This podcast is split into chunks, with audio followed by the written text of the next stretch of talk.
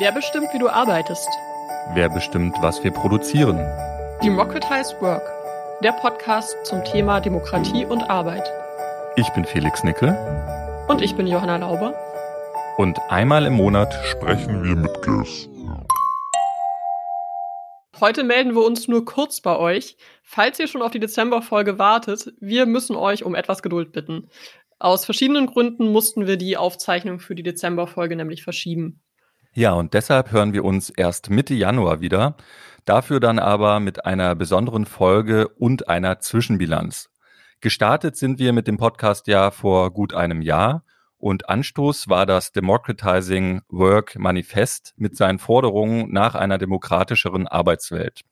Ja, und äh, zu Beginn dieser Pandemie, als auch das Manifest veröffentlicht wurde, sahen viele in der Krise ja auch eine Chance für einen grundlegenden Wandel. Hören wir da doch noch mal kurz rein, was Lisa Herzog uns in der ersten Folge sagte.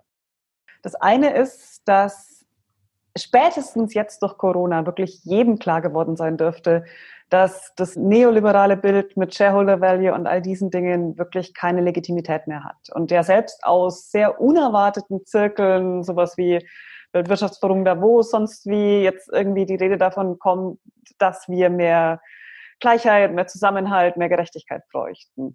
Und die Frage ist, wie könnte man es dann denn umsetzen? Und dann wäre Wirtschaftsdemokratie eben so eine Richtung. Und das Zweite ist, ähm, dass es ja auch noch andere Ansätze gibt. Ich nenne mal dieses breite Stichwort New Work, wo natürlich aus sehr unterschiedlichen Motiven heraus, aber doch so in der, in der beruflichen Praxis sehr partizipative Methoden auch eingesetzt werden. Ich will nicht sagen, dass es das Gleiche ist wie Mitbestimmung. Aber es führt doch dazu, dass auch eine, eine gewisse Generation an Arbeitenden eigentlich eingeübt wird in sehr partizipativen Methoden, wo dann die Frage, wieso brauchen wir es hier eigentlich Chefinnen oder Chefs, äh, immer wieder sich auch stellt. Und das heißt, wenn es gelingen könnte, diese unterschiedlichen Kräfte stärker zusammenzuführen, dann würde ich da sehr viel Grund für Optimismus auch sehen. Solange die sehr äh, gespalten bleiben und das irgendwie auch sehr unterschiedliche Milieus vielleicht sind wird es, glaube ich, schwierig sein, die politische Kraft zu entwickeln, die größere Veränderungen hier bräuchten.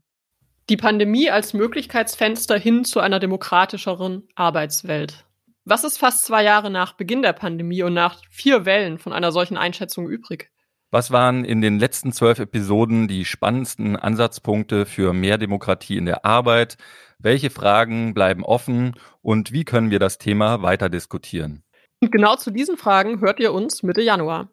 Mit dabei sein werden dann Sonja Stark vom Forum Neue Politik der Arbeit und unser Redaktionsmitglied Rolf Schmucker vom DGB-Index Gute Arbeit. Bis dahin wünschen wir euch erstmal schöne Feiertage, ein wenig Zeit zum Entspannen und zur Ruhe kommen. Kommt gut ins neue Jahr und bleibt gesund. Bis dann. Tschüss.